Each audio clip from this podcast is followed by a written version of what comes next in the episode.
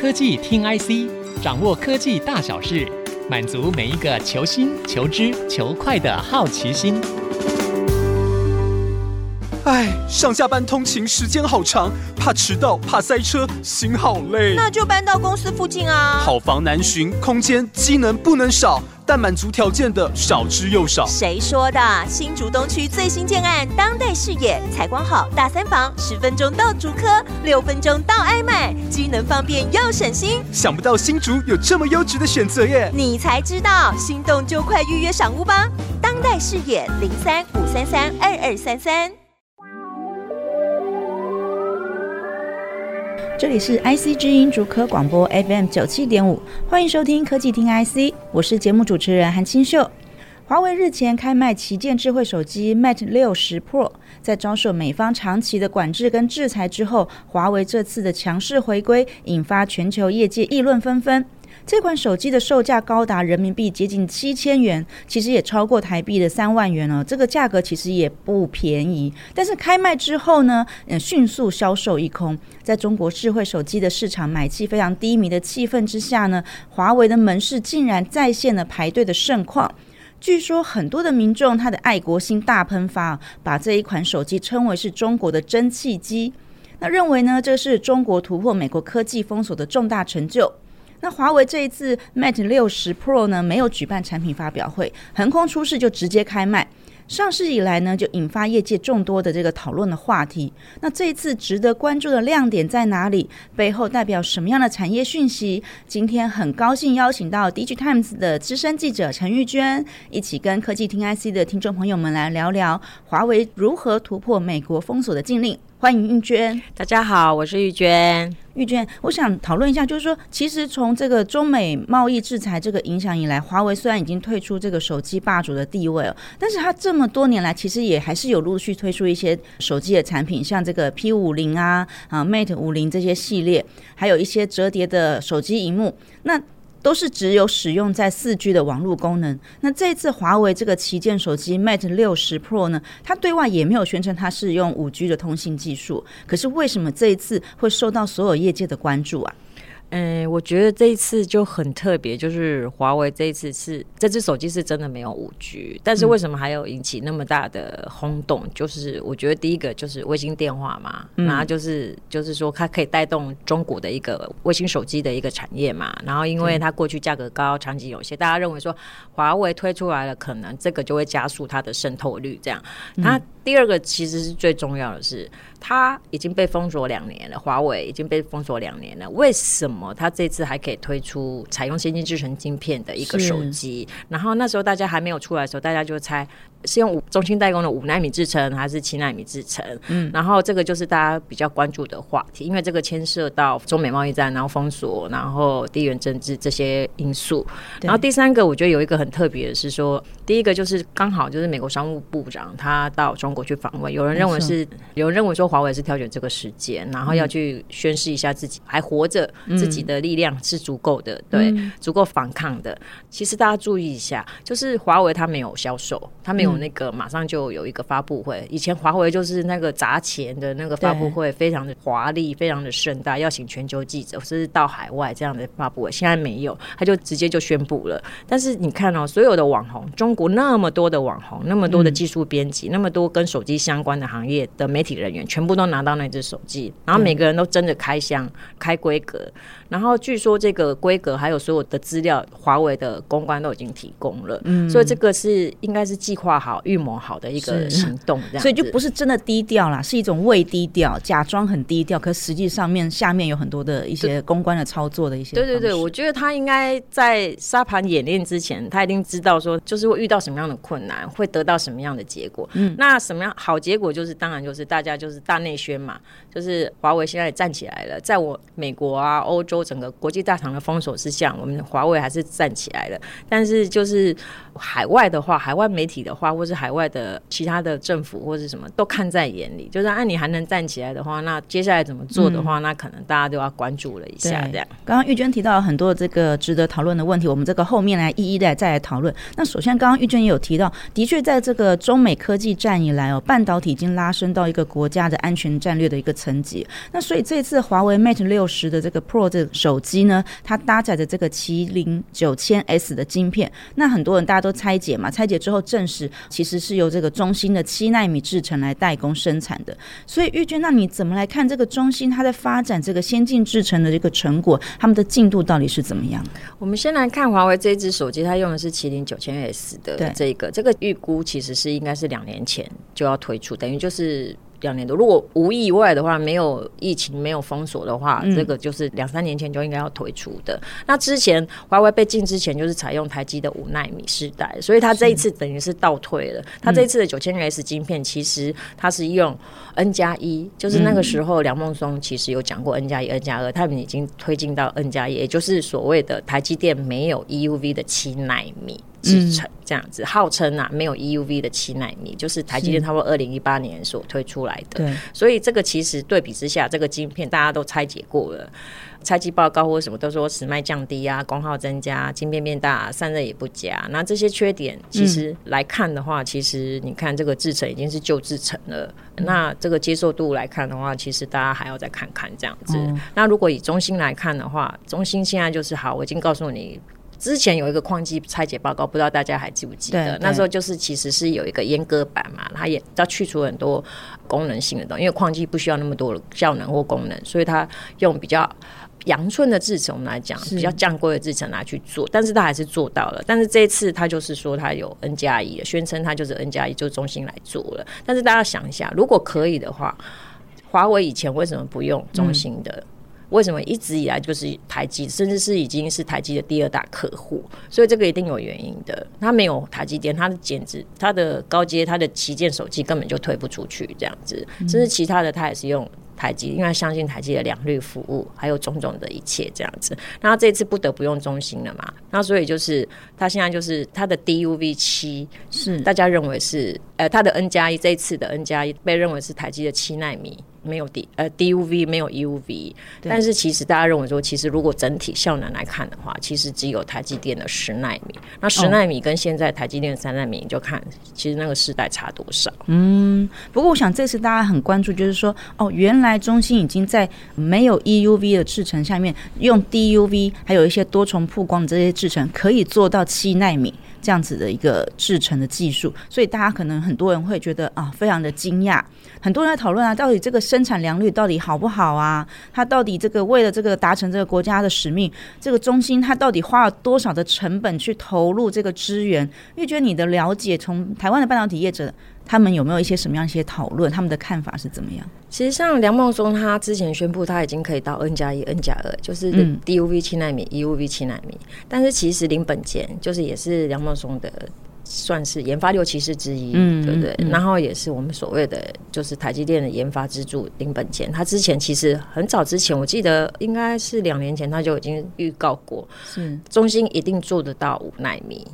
但是是用多重曝光，DUV 的多重曝光，但是他认为这当然是不容小觑啦。但是如果说全国，国家砸钱，愿意在一个良率可能只有五趴十趴的一个制程上面，然后就是我就是要生产这个晶片，就是一百颗我也要五颗出来，就是要给华为的话，嗯，那就是没有办法，它就是可以生产，但是它那个效能其实这个真的划不来，不然如果是这样的话，那三星、台积电、Intel 或是甚至是联电那些早就愿意这样做，那就是不可行嘛。但是其实技术上是可以做到多重曝光，最多最多就到五纳米。那你现在看到它。做到七纳米的话，嗯、其实现在已经看得到它的良率不好，散热这些都不好。嗯、那如何再推进下去的话，那现在就看中芯的技术或是。看看是怎么样子。嗯嗯，嗯，目前好像有的人是猜说啊，大概良率应该可能会有到五成左右。那接下来它到底这个提升的速度会怎么样？其实也真的是还需要再观察。有一个很特别，大家都不知道，大家都不觉得，大家都这一次都一直赞美歌颂华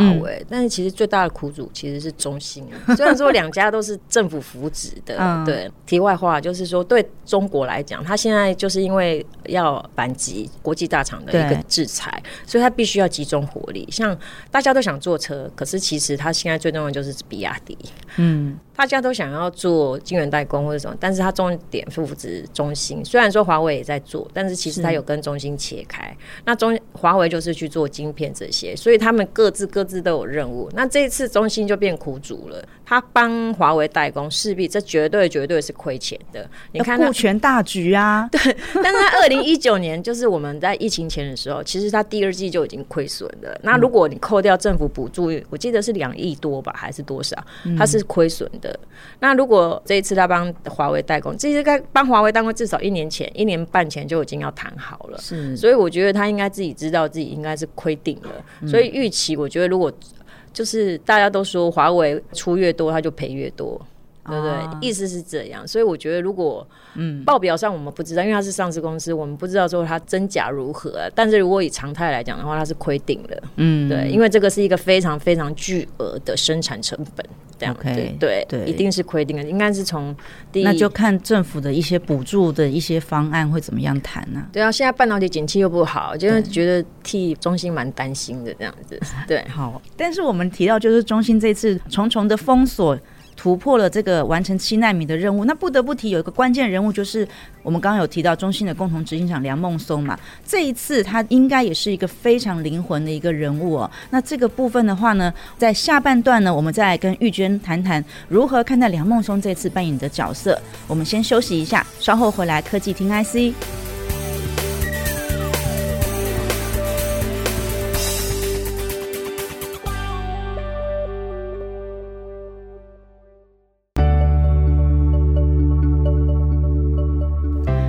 回到科技听 IC 节目开始前，跟大家分享 IC 之音携手 DIGITIMES 共同企划“减碳不碳，成为永续赢家”的线上专题，以 IC 之音节目包含 ESG 新赛局、气候战役在台湾、零碳未来，还有我们科技听 IC 四大节目为轴，切入欧盟碳关税试行、修法碳费、碳权交易所三大时事议题。我们配合这个专题制作了特别节目，和 DIGITIMES 的分析师聊到欧盟 C-BAN 的施行要点。还没听过的朋友，记得可以到节目清单去搜寻我们的节目，相关的链接会放在底下的资讯栏。更多内容欢迎搜寻 IC 之音官网或 Hi 科技咖 Podcast。今天和我们一起的是 DIGITIMES 的资深记者陈玉娟。玉娟，我们刚刚在上半段的时候有聊到，就是 Mate 六十 Pro 为什么能够一鸣惊人哦？那这个与华为携手中芯国际的这个成果是息息相关的。那我们刚刚也提到一点，就是这里面有一个关键人物，就是梁孟松。梁孟松的评价非常的两极哦。那你怎么看梁孟松这一次扮演的角色呢？其实我也不认识他，但是我很想认识他。但是从到现在为止，应该已经从他离开台积到现在，嗯，应该没有媒体去访过他，他也没有出来就是跟大家见面过这样。嗯，但是也是从很多的供应链，还有他就是同期的一些半导体的大佬之类的。嗯大概可以兜出他的一个个性这样子，那大家都知道他的哎，不是生平，就是他的 他到目前为止他的丰功伟业嘛，他的学历就不用讲了，嗯嗯，他也是成大帮的嘛，但是好像他没有入列陈大邦，我们竹科成大邦的那一个圈圈里面这样子，哦、对，就比较特别。原来他是孤狼，对，他是孤狼，对不对？然后他一九九二年进入台积嘛，然后最重要的是，其实大家想一想，在台积里面有五百个他的专利，嗯、那些专利其实到。点，你说点一三微米那些的话，我不知道他专利到底有哪些，但是应该是非常可观，因为是在初期的台积电在冲刺制程技术的时候，应该是非常的可观。那、嗯、他个性就是大家都知道他比较孤傲啊，工作上就是今天这一次上个礼拜杨光磊在论坛上面讲说他是遇到什么事他会反击的那一种，这个我很可以理解，因为我也是会反击的那一种。对，然后这一次大家都知道说他是二零零九年离开的嘛，然后是很委屈，然后在法庭上有痛哭的。离开的这个历程，大家都可以去 Google 看得到这样子。但是有个比较特别，我有问过几个以前在台积比较资深退休的员工，他的意思是说，当时其实梁孟松是真的真的非常聪明，真的是罕见的一个人才。但是在台积电，其实每个都是人才。那个时候有很多人呢，你想得到的大咖全是都在里面。你说研发六骑士啊，林林本坚啊，蒋三义啊，孙彦成这些都在里面。杨光磊包括杨光磊也是，对，还有现在吕振华也是。但是其实。台积除了就是不太容许，真的是一个英雄主义这样。虽然你研发了很多制成技术，但你需要团队的合作。嗯，对。那当然他会觉得说某某某他也没有团队合作，他就升官了。嗯、对，可是但是人家就是运气好，然后可能个性好，跟大家可以相融。那你升官并不代表说你就是。你的技术好，你就可以升官，但是你就是跟大家相处不好，你怎么带领你的团队，跟怎么跟跨部门相处？那个当时其实台积的最重要的是，其实你的制造跟你的研发其实是不是那么融合的？那这一部分可能就很难做，所以就有曾经就有一个人说，梁孟松那时候在蒋尚义下面的时候，其实蒋尚义其实非常的照顾他。嗯，对，但是他就是个性就是这样，但是他对蒋尚义也是非常的尊重啦。只是没想到最后升官的不是他，才会闹得很难看。然后之后就是，他就感觉上他形容的一切之后没有升官之后，他在公司的一切，就好像我们现在讲的比较，哎，这这是我个人意见，但是就是有点像。霸凌的，就是学生的霸凌那种，哦就是、全公司没有一个人敢跟他讲话。哦，对啊，他有讲过说，当时大家都没有人敢跟他讲话，那他也不想跟大家讲话，这样子。对啊，这当然就是他自己讲的啦。但是我听外面人讲，大家也不想跟他说话，因为他讲话就是比较冲嘛，对啊，所以就是委屈嘛，然后难得的人才，然后没有发挥，所以他就是生气。比如说 Morris 也会觉得说，就是说这样的人其实非常聪明。嗯，但是你说要放在团队里面的话，其实会蛮制造蛮多的纷争的，对，所以大家会说他一个人才为什么台积电不好好用他？那台积电一定想到啊，对啊，就是他那么好，我一定让他升升升升升到哪里？难道要当执行长吗？嗯，问题是他当执行长之后，可能就糟糕了，对，不，对。不会啊，他现在在可能会跟媒体起冲突这样。他现在中心也是执行长啊，只是但是他没有面对媒体，对没有跟媒体。但是我是说，台积可能 Morris 想的是很全面性的一个公司的管理治理方面，可是他就是一个像你说一个孤狼，他没有办法合群，类似这样。可是因为我们没有在里面，我不知道他的感受。但是经由他自己在法庭上的描述，我可以感受到他的痛苦，他的委屈，对，然后不得志，然后他可能他知道。七纳米、五纳米，可是他就是没有办法做这样子，就是都给别人做这样子。所以他这一次也算是他的一个成果。他的确也借由华为这一次发布的这个手机，他有证明了他的实力在哪里。我觉得他证明就是在三星就证明了嘛，对。嗯、然后跟台积电第一个跟一个不是企业对企业，是企业对个人在那边开。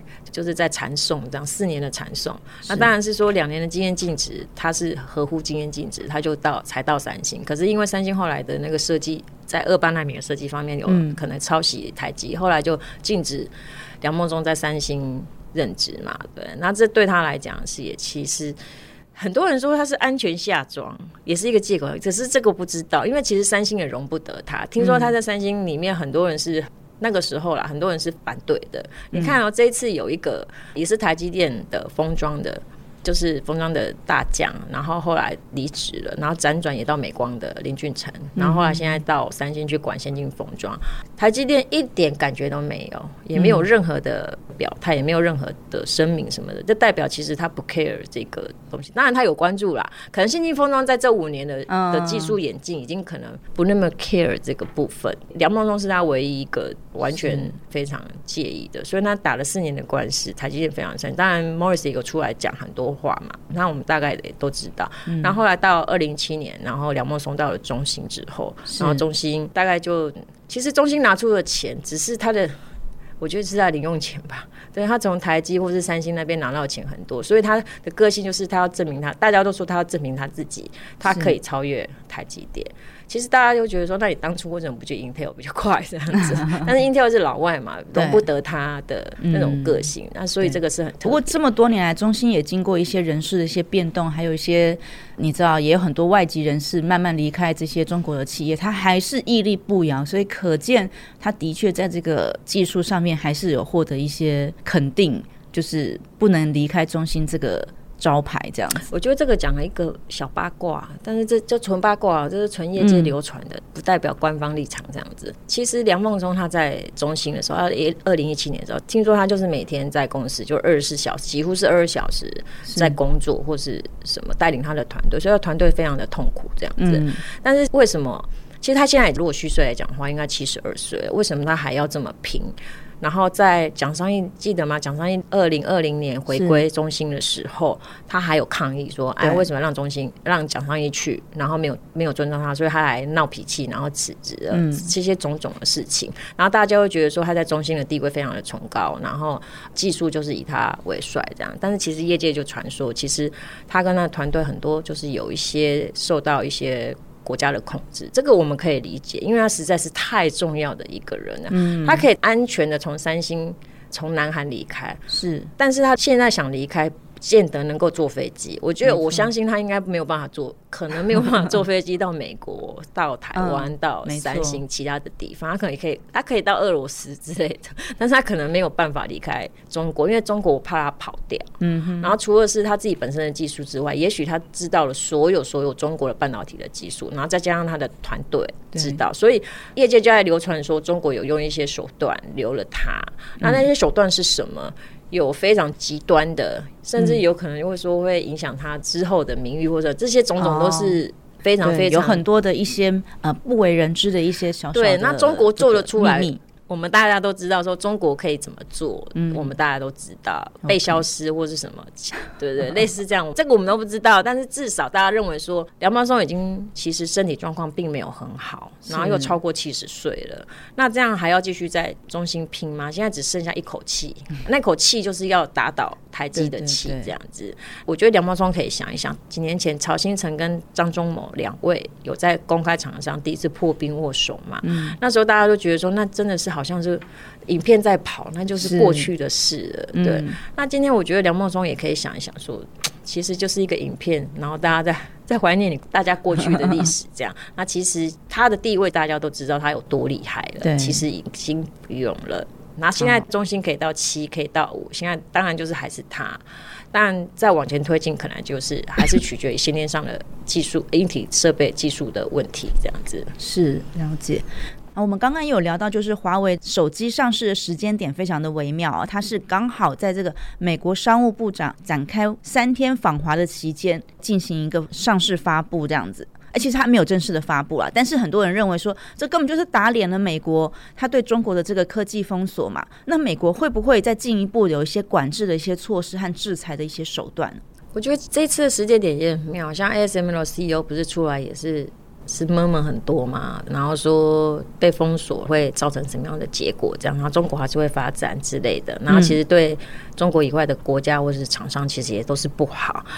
华为这一次，我觉得是一个，反正美国就是往死里打了。然后大概就这样，你的 EDA 什么都已经封了，人才什么都已经封了，再封下去就没意思了，那就真的是有一点超过了。然后大概就是这样。那但是华为就是想要告诉你说，这条线我还可以做到这样子，就代表我还可以。那目前来看的话，目前美国现在的最新的就是，除了之前的禁令之外，它就是 ASM 最重要的 ASM 就是供货到今年底，然后明年一月就开始就不能就是限制有 DV、DUV 型号限制的都不能出给。中国这样，所以我们可以看那个，在上半年差不多五六月开始的时候，很多设备大厂它的营收都拉高，ASML 也是，但是这个就真的真的就是中国在拉货，最后一波，最后一波，然后可能接下来还有一波，在船上，然后在运运运，然后在飞机上的运运，类似这样，关键材料啊，或是一些设备这样，大概就是这样，就是拉货到今年底，然后。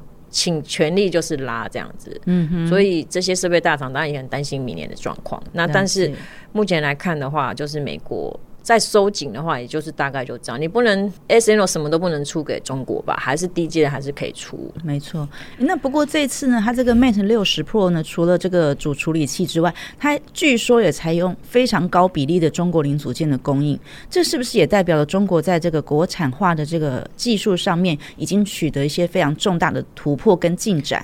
我觉得华为这次的那个行销，这次手机的行销就是有主打这个国产化，它给外媒的一个独家嘛，然后说有九成的，不然大家讲那么快就知道九成可以拆解，就知道算一算九成是国产是谁做是谁做的，对。但是我们进一步来看的话，手机的机构件，大部分的机构件其实中国都一定做得到，中国很多都帮苹果代工啊，嗯，对啊，所以这个是可以做，最主要就是里面的晶片。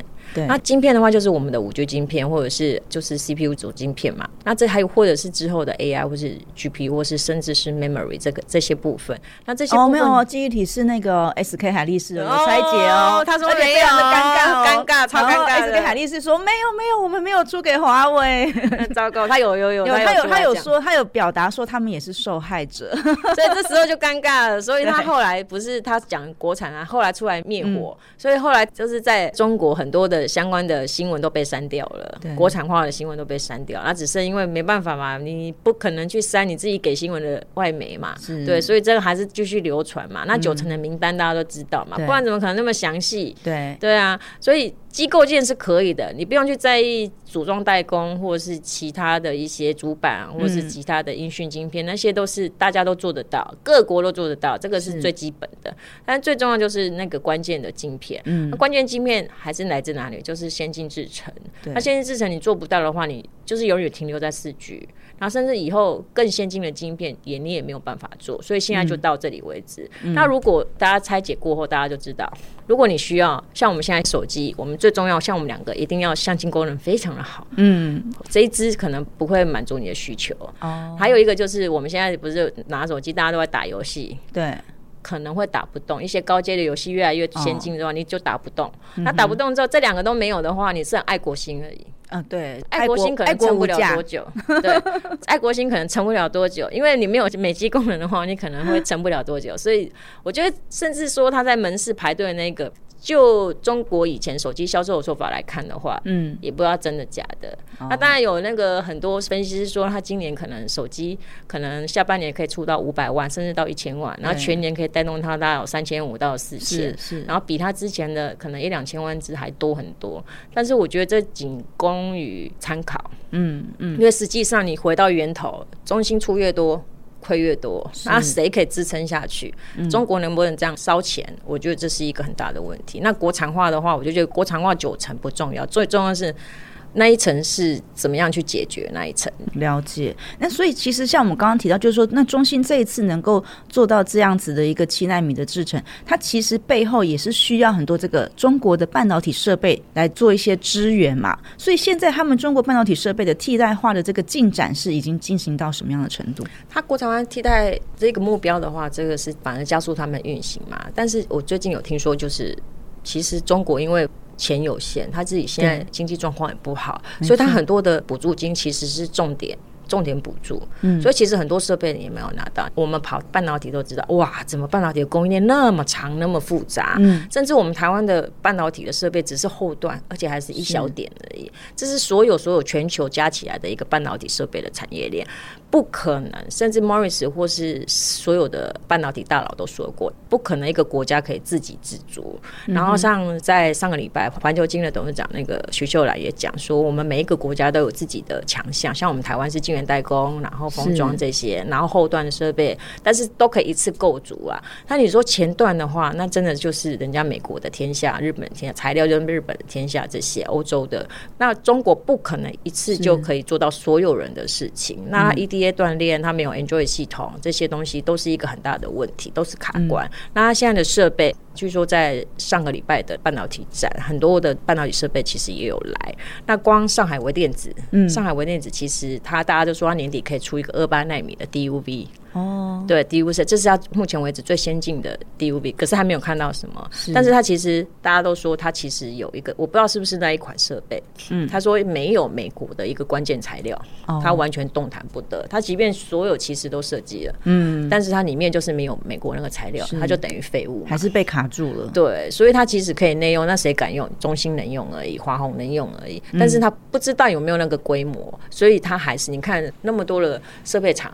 他还是来台湾，然后想要争取台湾客户。我们的，比如说在封装或是在先进制程有台积电可能打不进去，但是在在那个利基店啊、联电，世界经济可能打不进去，但是可能在这些日月光这些可以有一点有点机会，对，不然只靠中国的话，他们是活不下去。即便你再怎么国产化，你补助可以补助一辈子嘛。像之前台积电有一个高层就有讲过，拿补助的是最没有竞争力的，嗯，因为他就是知道自己可以拿补助了，所以他就一直这样的。是 OK。